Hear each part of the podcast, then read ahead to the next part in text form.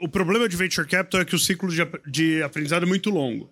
Eu faço uma bobagem agora, vou descobrir daqui a 10 anos que é uma bobagem. Então, a, o fato da gente ter a Jeff, Matias, que eram super experientes, né, perto, ele falava: não, não, não, isso aí a gente já fez há 20 anos atrás, vai dar pau ali na frente. Então, eu, a gente cometia erros novos. Cometer erros que já foram cometidos antes tem zero valor.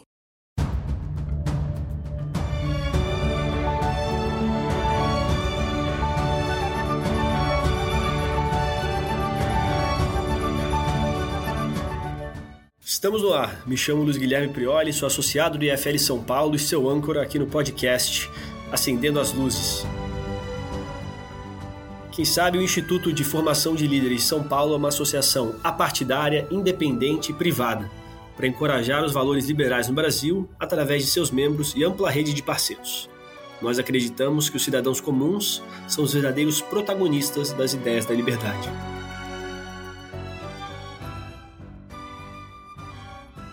Bem-vindo a mais um episódio do IFLcast Acendendo as Luzes. Hoje estamos gravando aqui da nona edição do Fórum da Liberdade e Democracia do IFL São Paulo com o tema Protagonismo em Tempos Adversos. Para você que é novo por aqui, o IFLSP, Instituto de Formação de Líderes São Paulo, é uma associação independente, privada e suprapartidária. Né? Estamos no ramo das ideias. Logo, o Instituto tem o objetivo de formar lideranças que vão construir uma sociedade mais próspera e livre. Se você se identifica com esse objetivo, ou melhor, desafio, segue a gente nas redes sociais, IFLSP, para ficar sabendo da abertura do nosso processo seletivo, que acontece apenas duas vezes ao ano. E agora você vai ouvir sobre investindo em empresas. Né? E para abordar esse tema com a devida profundidade e experiência, trouxemos para você um convidado especial, Rodrigo Bayer, que está aqui com a gente. Né? Rodrigo é cofundador e managing partner da Upload Ventures, spin-off early stage do SoftBank Latam. Rodrigo é venture capitalist no Brasil desde 2010 e se engaja na criação de ecossistemas para ajudar fundadores da América Latina a construírem grandes negócios. Também tenho aqui a participação do co-host Gustavo Vaz, diretor de formação do IFLBH e atual sócio e head da mesa de ações da Atrio, assessoria da XP Investimentos. Gustavo é formado em contábeis pela University of Tennessee Southern, controladoria e finanças pela UFMG, pós-graduado em mercado de capitais e derivativos pela PUC-MG, onde depois foi professor do mesmo curso. Muito bom. E o seu, seu host de sempre, Luiz Guilherme Prioli, associado líder do IFL São Paulo, diretor de Growth da Health Tech Polaris, professor de estratégia na BBF Chicago, conselheiro da ViaFlow e formado em Boston na Bentley University com especialização em Georgetown, através de uma bolsa de estudos indicada pelo IFL São Paulo. E eu queria agradecer você, Rodrigo, por você estar aqui hoje com a gente, Gustavo também, né? O fórum aqui está punjante, a gente está, de certa forma, competindo até ali, porque a gente tem aqui um setup bem legal. E eu queria fazer primeira pergunta para você, Rodrigo, que é entender qual que é a sua trajetória, como você chegou no mundo dos VC, do Venture Capital. Putz, uh, a história é longa, então vamos voltar. Uh, na verdade, eu acabei caindo nisso uh, por uma mistura de experiências, né? Eu fiz GV e aí logo ali no terceiro semestre eu acabei hackeando a GV para fazer um estágio e fui fazer um estágio na Droga Raia, né? Na época a Droga Raia ainda era uma empresa super familiar, Uh, tinha uma grande vantagem de ficar do outro lado da 9 de julho, então eu cruzava a 9 de julho, ia lá trabalhar, voltava. Uh, mas o que foi legal dessa experiência é que eu acabei. Ca... Tinham três pessoas que usavam terno na Droga Raia, eu e meus dois chefes. Uh, então, todos os projetos estratégicos acabam vão passando ali na nossa mão e eu acabei tendo muita exposição muito cedo. Isso foi super legal. E entre um, um desses projetos foi o serviço de entrega em casa da Droga Raia em, putz, em 99, 2000, a gente estava montando isso, não sabia que ia se chamar e-commerce, então a gente tinha o site, vendia lá, uh, tinha o call center, e eu ia para a loja ensinar motoboy a ler uh, mapa, né? Eu virava as noites várias vezes ensinando eles como é que acha o caminho. No, na época, o pessoal esquece, 2000 não existia, eram aqueles mapas gigantes, então a gente ia para a loja ensinar o pessoal a fazer o processo de entrega foi uma experiência super rica. Uhum. Uh, depois disso, eu fui, me formei, acabei indo para consultoria. E aí, quando eu fui para o MBA, eu queria juntar as duas experiências, né? É, ser um advisor e lidar com esse mundo de empreendedorismo. Uhum. Uh, descobri durante o MBA que existia a carreira de venture capital, nunca tinha uh, ouvido falar. Uh, fiz um processo de recrutamento. E como, como que você descobriu isso lá no MBA? Putz, na hora que eu comecei a falar sobre o que eu queria fazer, uh, o cara que me entrevistou para o MBA, ele tinha um negócio que eu achava interessante. Uh, ele montava startups para telefone, que falei, pô, isso daí é interessante. Ele fazia o ramp-up da empresa, na hora que o business começava a funcionar, ele passava para telefone. Então, eu, eu, já vinha com uma ideia de fazer algo parecido. Chegando lá, putz, comecei a ter as aulas e descobri que existia um, uma variação de private equity que fazia isso com startups early stage. E aí uhum. falei, pô, é isso que eu queria fazer. Fiz um processo muito longo de recrutamento durante o MBA e acabei fazendo summer lá e fiquei o segundo ano trabalhando remoto num fundo na Carolina do Norte. Uhum. Uh, e aí, quando eu voltei para o Brasil, não existia indústria. Né? Eu não consegui emprego porque não tinha quem me empregasse. Eu fui falar com o Eric da Monax. Eric falou: pô, isso é legal, mas tô eu, Carlos e Fábio jogando xadrez e não vou contratar um quarto jogador de xadrez. Só para entender, questão de tempo também. Eu também não quero Nossa, entregar muito a sua exatamente idade. isso, cara. Quando que foi? Quando que foi isso? Você falou que a indústria ainda não existia. 2007. 2007. Tá. 2007, quando eu voltei no... Tinha algumas coisas que eram mais uns private acts pequenos, mas ninguém comprava o risco de uma startup mesmo, crescimento acelerado, para financiamento e estágio, né? Uhum. Uh, realmente não existe indústria. Aí acabei indo para a McKinsey, passei quase quatro anos na McKinsey, três anos em alguma coisa. Uh, em paralelo, comecei a investir com um monte de amigos para provar o caso de que a gente conseguia ajudar as empresas. Uh, tirei um ano de licença, fui tocar uma das empresas do, que a gente tinha investido, voltei para a McKinsey e no último ano a gente montou o segundo fundo de venture capital do Brasil, o Warehouse, eu e dois sócios. Uh, um monte de erros, mas entre os seis investimentos que a gente acabou fazendo, uh, eu fiz o primeiro cheque do iFood, a gente tinha 30% da empresa. Uh, acabou o capital, era um fundo Isso de... aí foi enquanto você estava na McKinsey ou depois da Warehouse? Não, isso já era na Warehouse, isso foi 2010. Três Porque você falou uma coisa que ela passa rápido às vezes, mas pô, você tinha um trabalho, ali na McKinsey, em paralelo, você já estava juntando com os amigos para buscar investir em empresas. Né? Isso é uma parte bem interessante. Então, assim, você. Como que você organizava as pessoas? Você, você encontrou elas onde? Qual, qual era a dinâmica que vocês tinham desse proto. Proto empresa de investimentos? Então, uh, os meus sócios, tanto na Warehouse né, quanto nesses investimentos, no, vieram da, do meu network em Kellogg. Uh, eram Legal. amigos, a gente gostava da tese, tinha um empreendedor. Eu vinha um pouco mais com a visão de analista. Uh, e a gente se juntava e ia lá fazendo meia dúzia de investimentos. Uh, saía da McKinsey 8, 9 horas da noite e aí ia discutir como é que estavam indo as empresas, trabalhava muito final de semana. Mas a, a ideia era aprender e, e ajudar. A gente acabou fazendo seis investimentos nesse período, que também foi interessante. Deixa eu aproveitar e pegar um ponto. É, você falou que ficou ali na McKinsey e também já começou esse projeto logo em seguida aí. Pelo que eu conheço, a McKinsey é uma das maiores do mundo em consultoria e muitas vezes as pessoas Big fazem a, haki, a vida inteira lá, né? dentro da empresa. Você decidiu sair da McKinsey. Uh, qual foi o motivo de querer fazer essa parte de empreendedorismo por conta própria? Como é que foi isso? Então, na verdade, eu fui para a McKinsey já sabendo que eu não ia passar a minha vida inteira lá, né? Uh, eu queria fazer venture. Uh, eu achava que a McKinsey era um bom passo para fazer isso. Putz, uh, muita experiência, você vê muita coisa muito rápido, uhum. né? ganha senioridade rápido, porque você tem muita exposição. Então, para mim, é, é, era um stepping stone, uhum. nunca foi objetivo final, né? tem gente que entra e fala, não, quero ser sócio de consultoria, e putz, super válido. Uh, não, não era a minha história. Então, a decisão de não ficar na já ela, foi já, antes. ela veio antes de entrar. e você falou também um pouco que você acabou errando, né? Algumas coisas nos ventures. Como é que foi isso? Você pode falar um pouco do que, que foi de erro que você, você viu como às vezes não foi erro. não, teve muito, teve muito erro, né?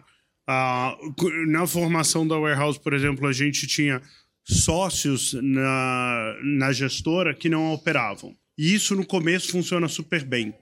Né? Um sócio capitalista, putz, ele financia a gestora. O problema é que na hora que as pessoas desenvolvem track record individual, o, a gestora passa a ter menos valor. O que tem são as marcas individuais de cada um. E aí você começa a ter uma situação que vai rançando, aquele negócio vai fermentando o desconforto de, putz, por que, que eu tô pagando tanto para esse cara que não tá operando, né? Uh, e, e, isso desgasta muito a relação. Então, esse foi um dos erros. Eu acho que a, a McKinsey e o BCG, as grandes consultorias e, as, e, a, e os escritórios de advocacia já descobriram isso. Isso é um business de reputação e track record individual. Então, ele tem que ser um partnership, ele acaba não tendo um equity value, né? Eu não consigo vender uma gestora de venture capital. E até tocando nesse ponto do seu passado em consultoria, eu gostaria de agradecer aqui aos nossos patrocinadores, né, sendo um dele que está aqui no backdrop atrás de mim, a Goldrat Consulting. Né? Para quem não conhece, a Goldrat é uma multinacional israelense que utiliza a teoria das restrições, né, Theory of Constraints, para ajudar clientes a competir através da geração de valor e excelência operacional. Né? Também temos um outro patrocinador, que é a própria Polaris. Né? Frente a um, a um novo paradigma pós-Covid, onde não basta parecer saudável, as pessoas entenderam que a saúde é algo complexo e único. Por isso, a nossa patrocinadora Polaris é a Health Tech de saúde individualizada que coloca o paciente de volta no centro do tratamento. Com produção verticalizada de farmácia, algoritmos próprios e integração com DNA, entendemos as suas necessidades para fornecer os suplementos e medicamentos que você precisa. Seja bem-vindo à Era da Saúde feita para você. E eu até queria te dar aqui, Rodrigo, um, um pack aqui customizado que a gente fez para você, que a gente preparou com seu nome. Né? São uma fórmula aqui de imunidade com atestado de pureza 100% nos ativos. Depois, se você quiser dar uma olhadinha. Legal. Ele tem o seu nome, você está separado tudo em packs para você. Tem o Wellmune, tem uns ativos bem legais aí para fortalecer Pô. o seu dia a dia. Não, você... Super obrigado.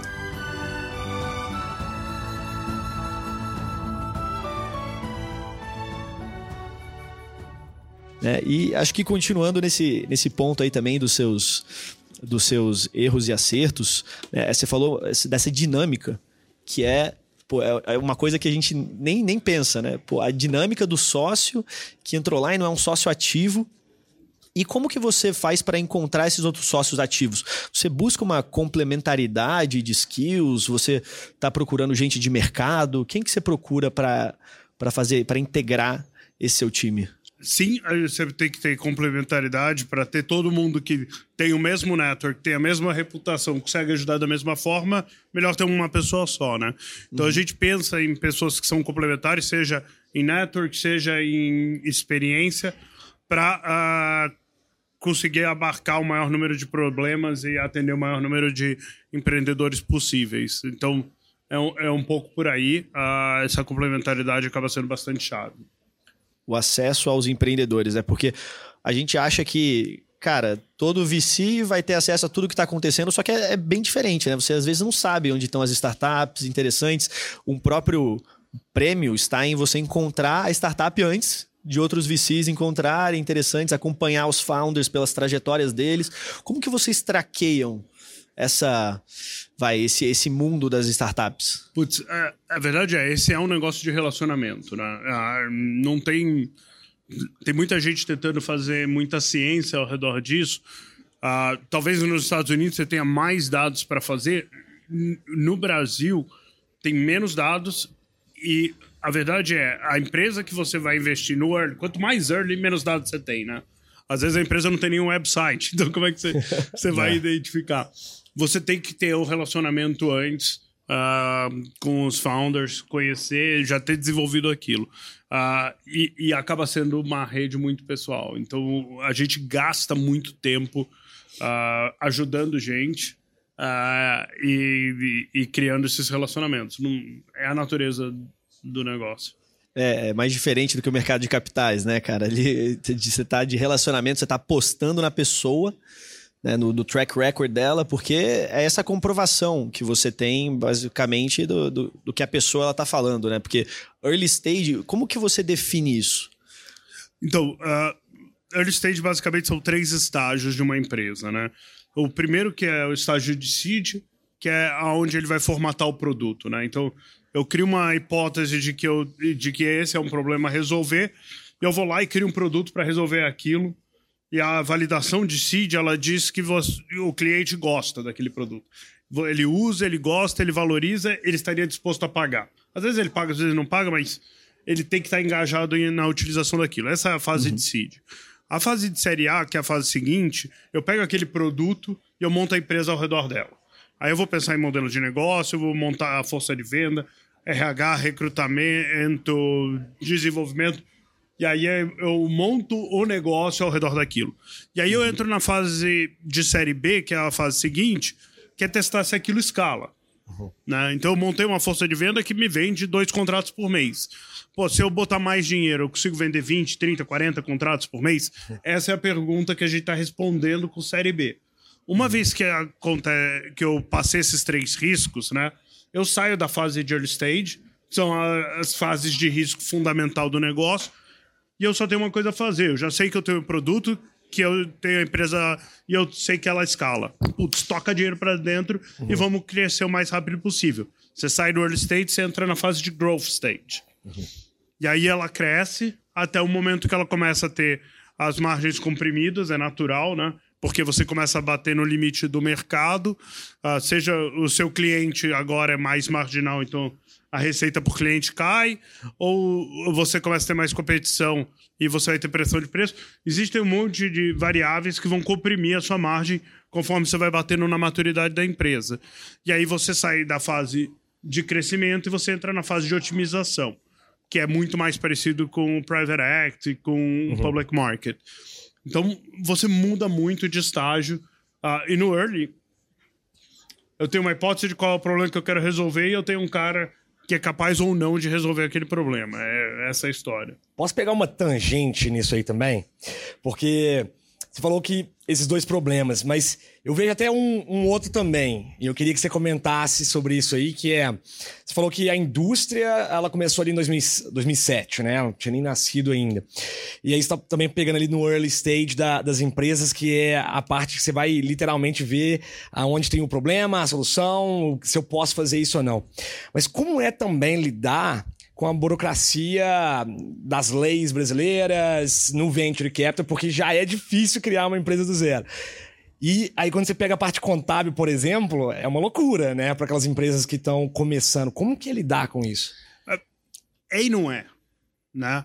Ah, é mais difícil do que nos Estados Unidos? Provavelmente. Mas, assim, na jornada de montar um unicórnio, uhum. É, ela é tão difícil, assim, ela é tão improvável de dar certo, que se o que vai te travar é você não conseguir pegar o CNPJ, melhor não começar. uh, e, e, a verdade é, essas dificuldades todas, elas são iguais para todo mundo. Uhum. Então, o, o playing field é mais ou menos equivalente, né? E, e até pela, por essas dificuldades, na hora que as empresas escalam, você tem muito menos competição no Brasil. Uhum. Na, na, você entra nos Estados Unidos, na hora que você acerta um business, vão aparecer 20 times hiperqualificados competindo com você. Então, aqui você bebe mais água limpa uma vez você escala. Uh, e assim, hoje tirar um CNPJ não é difícil. Uh, até pagar imposto, o pessoal faz a bobagem de jogar no simples. Não é difícil. Uh, começa a ficar complicado, putz, quando eu tenho comércio, que aí eu tenho que entrar em CMS. Aí é um inferno na Terra. Logística e e-commerce no Brasil, o ICMS é uma puta cagada. uh, e, e, e, você cria business, inclusive, na ineficiência de Do ICMS, governo. né? Uh, mas a real é, tem outros problemas muito maiores. E a gente tem vi visto um push de simplificação grande, que já vem há alguns anos, né, de vários governos. Né? O que aconteceu no Banco Central. Né? a gente começa a ver putz, a SUSEP olhando, a gente começa a ver a Anvisa olhando, a ANS.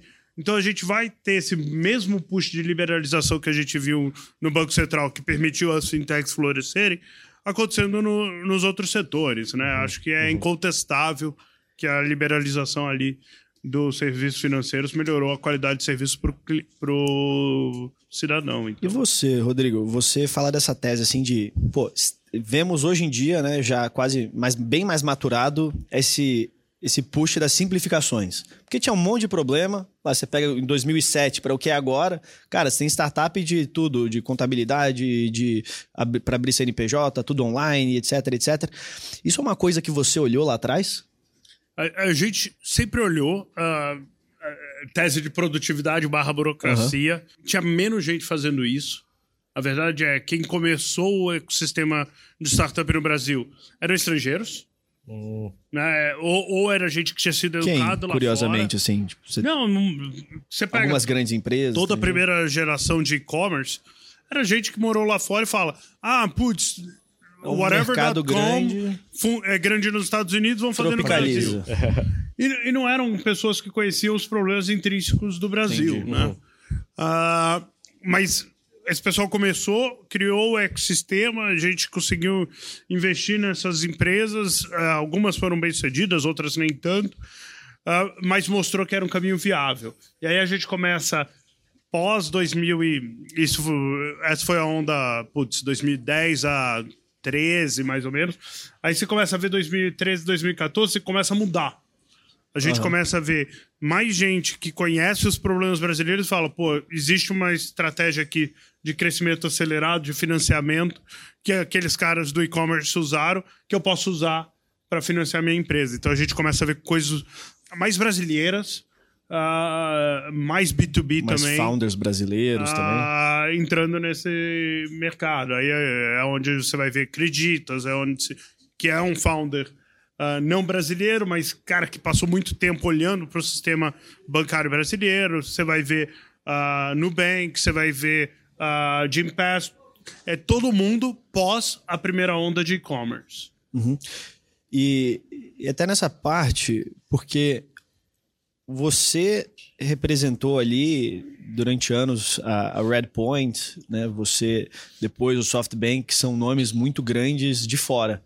Né? Como que foi a, cuidar da entrada desses grandes nomes aqui no Brasil? É, na verdade, Redpoint, eu acabei me juntando, eles já tinham montado o fundo, né? Já tinham levantado, uhum. uh, já funcionava há alguns anos, então eu me juntei um pouco mais tarde. Uh, acho que tinha muito aprendizado. Uh, o problema de venture capital é que o ciclo de, de aprendizado é muito longo. Eu faço uma bobagem agora, vou descobrir daqui a 10 anos que é uma bobagem. Então, a, o fato da gente ter a Jeff, Matias, que eram super experientes, né, perto, ele falava: não, não, não, isso aí a gente já fez há 20 anos atrás, vai dar pau ali na frente. Então, eu, a gente cometia erros novos. Né? Uhum. Uh, cometer erros que já foram cometidos antes tem zero valor. Importância de um bom partner, né? Então, uh, foi um, um, aprendizado super importante. Uh, acho que a gente se beneficiava muito de ter isso uh, no começo.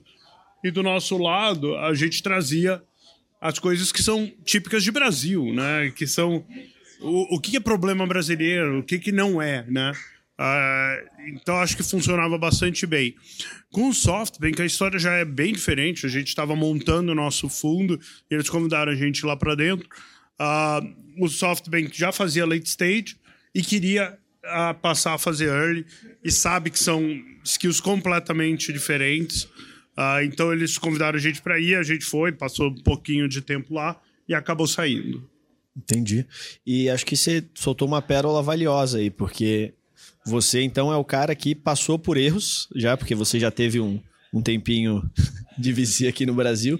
Que erros, acho que pela parte do fundo, você sente que mais você olha agora e fala assim, cara, isso para mim é quase que um pilar que eu, que eu considero de informação. Eu tenho que seguir isso, eu não posso mais errar desse jeito. Esse foi um erro que eu aprendi muito. Putz, uh, tem alguns. Acho que um dos dolorosos, né? Uh, foi estrutura de capital. Era um negócio que a gente não olhava ali em 2010. Então, uh, você criava incentivos tortos e até empresas que hoje são super bem sucedidas, né? Acabaram perdendo founders porque a estrutura de capital estava errada. Por porque exemplo? quem tocava a empresa uh, tinha muito pouco. Né? Uh, tinha muita, muito viés de private equity de fazer uh, condicionado a atingimento de metas. Depois de alguns anos você descobre que está errado. Porque o que, que acontece? Eu vou lá e falo: ah, você eu vou soltar mais dinheiro se você bater tanto de faturamento. Se ele bater 97% daquele faturamento, você solta ou não solta o dinheiro? Se você soltar, você está descumprindo um contrato. Então, para que, que você assinou um contrato? Você vai aceitar qualquer coisa. Se você não soltar o dinheiro, puta, a empresa está indo bem. É, pô, na 3% de erro num horizonte de 10 anos é irrelevante. E aí você não vai soltar. Então, começam a ser coisas conflituosas. Ah, E qual foi a solução pra isso? Assim, em termos de ajuste. não, a gente soltou e nunca mais fez. a, a- a gente investiu e nunca mais fez ah, coisas condicionadas. A estrutura de capital, putz, hoje ah, o cara vem com a estrutura de capital errada, não. Hoje a gente vai consertar ou não vai fazer. Ah, do lado de tese de investimento, não funciona pra mim, tá? E tem gente que faz isso, faz super bem.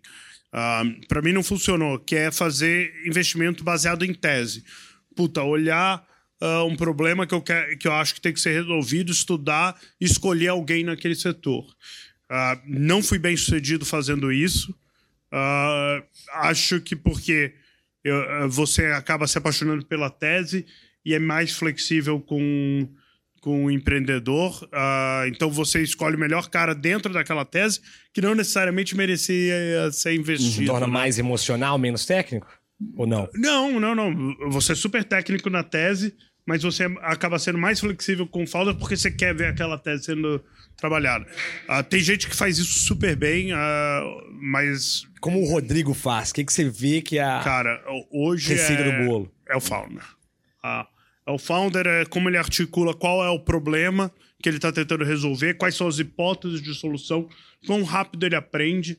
Por exemplo, viés pessoal. Eu gosto muito mais de founders analíticos do que, do que inspiradores. Porque eu acho que o cara analítico ele consegue olhar o número e falar: isso não está funcionando, ajusta. Ah, tem gente que vai super bem com um founder ah, mais conceitual. Então, depende. ah, acho que a- até por isso você vai ver o que eu investi é muito mais SaaS, B2B, fintech. Ah, acho que tem um viés analítico de McKinsey que me gera muito mais conforto nisso do que ir para coisas que, putz, vamos construir depois descobrir como é que ganha dinheiro. Ah, mas esse é um viés pessoal. Tem gente que ganha dinheiro de outras formas. E você, uma das coisas que, são, que eu acho interessante assim nisso é porque você acaba essa tese de cara, eu quero resolver esse problema, ela acaba, eu vejo gente criando ecossistemas ao redor disso. Eu vejo pessoas criando, por exemplo, ah, eu quero resolver esse problema. Então ela vai tenta criar um ecossistema e aí atrair as startups que querem fazer isso, como que colocar a isca, né, para essas startups aparecerem. Você participou da criação de ecossistemas aqui, é, o Cubo, né? Você participou da criação do Cubo. Eu queria ouvir um pouquinho sobre como que é isso, porque o Cubo ele, ele é um ecossistema, ele tem diversas, não uma tese, né? Mas ele tem diversos setores para, por exemplo, health techs, fintechs. Então, o Cubo, eh, o Cubo é uma história engraçada, né? Porque ele é uma evolução. Ah, quando a gente fundou a Warehouse, era um galpão. Eh, warehouse é de galpão. A gente botava todas as startups lá dentro e tentava ajudar por estar próximo, né? Erramos, acertamos num monte de coisa. Ah, e, e continuei evoluindo aquela ideia, né? Acho que ah, pós-warehouse a gente teve um momento que putz, todo o ecossistema se encontrava ali no Otávio Café, quando ele ainda existia. Ah, aí a gente falou, pô, tem uma necessidade de densidade aqui. O modelo de warehouse talvez não tenha sido o melhor, ah, tinha suas dificuldades. Então sempre fiquei martelando ah, aquela ideia e, e, e iterando em cima disso. E aí, em algum momento, ah, o Itaú, as pessoas que estavam querendo fazer inovação no Itaú me procuraram para bater papo e discutir como é que poderia se aproximar do ecossistema. E, e- e a dificuldade de corporate é que ele sofre de seleção adversa, né? E o nome desse jogo em early stage é seleção adversa. Explica um pouquinho mais o que é seleção adversa para quem tá ouvindo a gente. Você quer entrar no clube que não, não te quer. Vamos lá, a chance de sucesso. A, a- a- a chance de sucesso de uma startup é 0,75 a 1%. É muito, muito baixa. Investir na média, você se ferrou. né? Ah, então, a questão é como é que você cria uma proposta de valor para os top 5% dos founders, aonde você vai ter 20% de chance de sucesso. Trabalhar com a média dos founders não vai funcionar. Então, o que a gente tentou fazer no Cubo é como é que eu crio um negócio que vai fazer os melhores founders estarem aqui dentro. Então, ah, começaram com a ideia, ah, tem que ter direito de preferência. Não, quem é o founder que vai aceitar direito de preferência? Ninguém. Ah, tem que ter exclusividade. Quem é o founder que vai aceitar exclusividade? Ninguém. Ou, ou é o cara que não tem mais opção. Que aí é uma sinalização de Eles que queriam, eles queriam criar alguma coisa pra eles e não pra os founders. No Exato. final das contas. E, e, e, e acho que o Itaú foi muito rápido em notar isso. Eles falaram, até para aprender, se eu, se eu não quiser investir, eu não quero aprender do cara que não vai a lugar nenhum, né? Eu quero aprender do cara que vai ser bem sucedido. Sim. E para isso eu tenho que criar uma proposta de valor para atrair esse cara. Né? E, e- e essa é muito a dinâmica de fundo de venture capital. Então a gente acabou criando um espaço que não tinha obrigação nenhuma da startup, ah, mas que a gente usava para ajudar o cara a vender. Era, era essa a meta. Porque se eu ajudar o founder a vender, ele, ele vai estar sempre mais feliz. Então essa é a proposta do, do Cubo, por exemplo, é ajudar o founder a vender a startup dele para mais pessoas. É isso aí. Tanto que o Cubo ele começou como um grande grupo de empresas B2B, porque a gente conseguia trazer os corporates que olhavam aquilo e a gente apresentava as startups que a gente tinha verificado, então tinha um, um selo de qualidade, né? Dava conforto para servir os corporates. E era por isso que os founders queriam ir lá para dentro, porque eu, do ponto de vista do corporate, era um shopping center. Do ponto de vista da startup, era um mega canal de venda. E aí a gente conseguiu atrair um grupo de founders super bons. E aí todo mundo quer estar no grupo dos super bons, né? Essa é a média de quem você eu trabalha. me lembro quando o IFL ele tá, ele tá bastante presente no Cubo, né? A gente até estava conversando isso antes. É, a gente teve lá uma apresentação do Cubo e eu, e eu, eu me lembro quem apresentou pra gente e ele falava de uma palavra? Serendipidade. Que no Cubo você tá ali, né? Você não sabe quem você vai encontrar, a pessoa que pode ser um turning point, que vai abrir uma porta pra você. Então, ele tava batendo muito nessa tecla ali pros, pros founders, as pessoas que queriam empreender, que é, cara, você tá aqui exposto em algum lugar, em um lugar pujante, assim, tipo. E cara, com gente boa, né? Porque outro problema que você tem quando você formata um ecossistema é que, imagina que eu trago dois caras super bons e o resto médio. O que, que acontece? Os caras médios vão ficar pedindo a ajuda dos caras super bons. Baixa a média. Eles veem um valor grande, porque afinal de contas, puta, eu posso sentar com o César da Gimpass, eu posso sentar com o Thiago da Olis. Mas pro César e pro Thiago, chega uma hora que o cara fala: Meu, eu faço 80 reuniões, ajudo 80 pessoas e só um me ajuda. Então você tem que manter uma barra alta para todo mundo. Certo. Senão vo- os caras bons vão falar: Meu, desculpa, não tenho tempo para isso. Então eh, você tem que curar pro topo de performance, não tem jeito. Que nas suas palavras são aqueles 5% dos top founders, para desses eu conseguir 20%, que dá 1% lá dos founders, que É aí. os caras bem-sucedidos. É, E que todos saiam dali, porque você vai ter acesso, vai ter. É, o- é o é criar o quintal ali, né, o jardim, para florescer os, os melhores founders.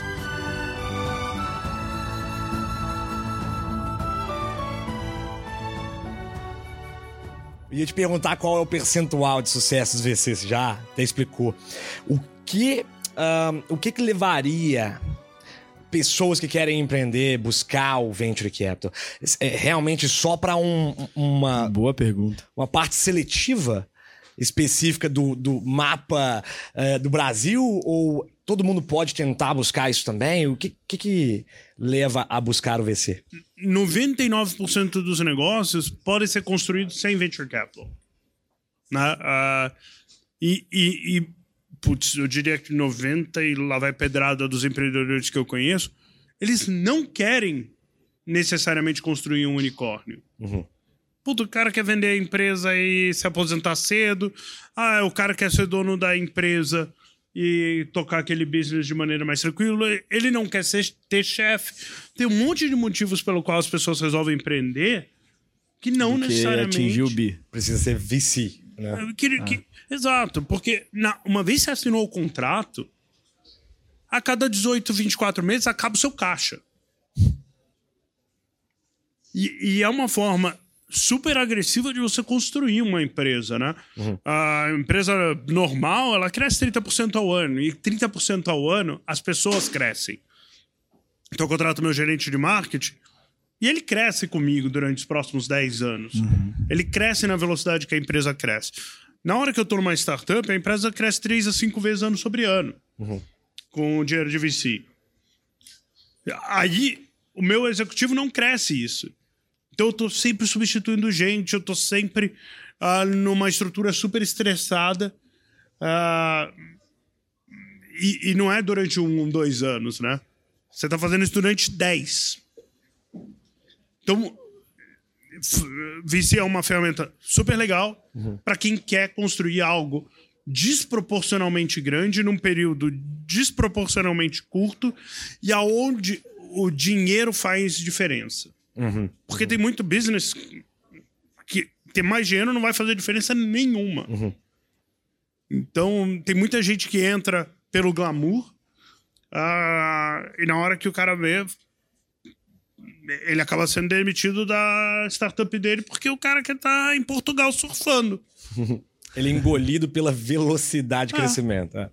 Então, acho que essa reflexão anterior de, putz, é o caminho que eu quero fazer, não é o caminho que eu quero fazer, exige um grau de maturidade grande, porque todo mundo acha que, ah, vou receber meus primeiros 2 milhões de dólares e resolver minha vida. Não. Uma vez que você pegou os primeiros 2 milhões de dólares, você assinou o um contrato pelos próximos 10 anos. E a cada dois anos você vai ter que levantar capital. E você vai deixar de ter 100% da sua empresa, você vai chegar lá no final com 13, 14, 15. Você vai ser diluído, você vai ser menos dono. Uh, então, você tem que saber se é isso que quer. Uh, ah, para quem quer, é do cacete. Para quem não quer, tem milhões, milhões de empresas no Brasil que foram criadas sem isso e não precisam disso. Cara, eu acho que essas palavras fortes aí no final chegam a um encerramento aqui, porque, gente, você tem muitas coisas que você pode fazer. Você pode ser um VC, os VCs querem pessoas que querem, né? Tá participar dessa, desse, desse mundo dinâmico, que nem essas suas palavras, crescer desproporcionalmente muito em um período muito curto, desproporcionalmente pequeno de tempo. Eu achei essa frase excepcional para definir assim o que o que é, o VC está procurando nas pessoas, as pessoas elas procuram no VC, né? Quase que essa desproporcionalidade de, ambas as partes. É, a sua trajetória, ela pô, mostra bastante como você participou de, da, da, criação desse mercado aqui no Brasil, de como você vem vindo para perto disso, como as empresas elas vão indo para você, você vai atrás delas. Então, é um business de relacionamento. É importante, né, para você que é nossa plateia, pessoal que está assistindo a gente aqui hoje, que tem interesse em, em nessa, nesse crescimento desproporcional, de você participar, né? Porque nas suas palavras é um business de relacionamento no final das contas. As pessoas elas têm que te conhecer como founder. Né? São princípios, são valores, são é, uma visão de mundo, né? Que nem se falou, os founders analíticos que você está procurando. É, e tem gente que não procura founder analítico, tem gente que procura outro tipo de founder. É você tá lá encontrar a pessoa que mais vai, o fundo, que mais vai se encaixar com o que você procura, com a empresa que você está construindo, com o problema que você quer resolver. Então eu queria agradecer aqui muitíssimo ao Rodrigo e ao Gustavo pela participação aqui no IFLcast, acendendo as luzes. É, assim, mais uma vez, eu acho que agrega demais para nossa audiência, que é a gente que está na faculdade também, gente que já empreendeu, gente que está empreendendo, sabe? Gente que, literalmente, nas palavras aqui do IFL até, que está querendo construir um Brasil mais próspero e livre. E a gente faz muito isso resolvendo problemas. Né? E se você quer entrar no IFL, né, se você quer participar desse desafio, você pode né, acompanhar a gente no arroba IFLSP, ou iflsp.org, que é o nosso site, assistir o fórum que a gente vai televisionar depois, ali, acho que tá até ao vivo. É, e pô, acompanhar a gente. Rodrigo, onde eles conseguem te encontrar? Bem, uh, eu tenho um canal de YouTube uh, que basicamente eu respondo perguntas de founders. Se chama Pergunte ao VC, então quem quiser entrar lá também acaba sendo replicado nas plataformas de podcast. E quem quiser falar com a gente na Upload, manda pra gente. rodrigo.upload.ventures. A gente tá sempre disposto a conversar. E você, Gustavo, onde as pessoas podem te encontrar além do, da diretoria em BH? Pode me encontrar também no Instagram, é gustavo.vas.111. Eu gostaria, se me der só um tempinho também, falar um pouco do IFL BH e outros IFLs também, que a gente está crescendo cada vez mais a nossa rede. Quem quiser participar, muito bem-vindo. Busca todos os IFLs pelo Brasil inteiro. É, tem uma coisa, né? Se você tá num local que não tem um IFL ainda, você pode tentar Criar um. criar o seu IFL. Afinal, a gente está buscando lideranças ativamente. A gente tem o IFL BH, tem IFL Brasília, temos IFL em muitos lugares. Criando 22 novos IFLs no Brasil todo. Aí, ó, descubra o IFL mais próximo de você. Max Kenninger para ser bem, brincadeira. Um abraço, gente, e até o próximo.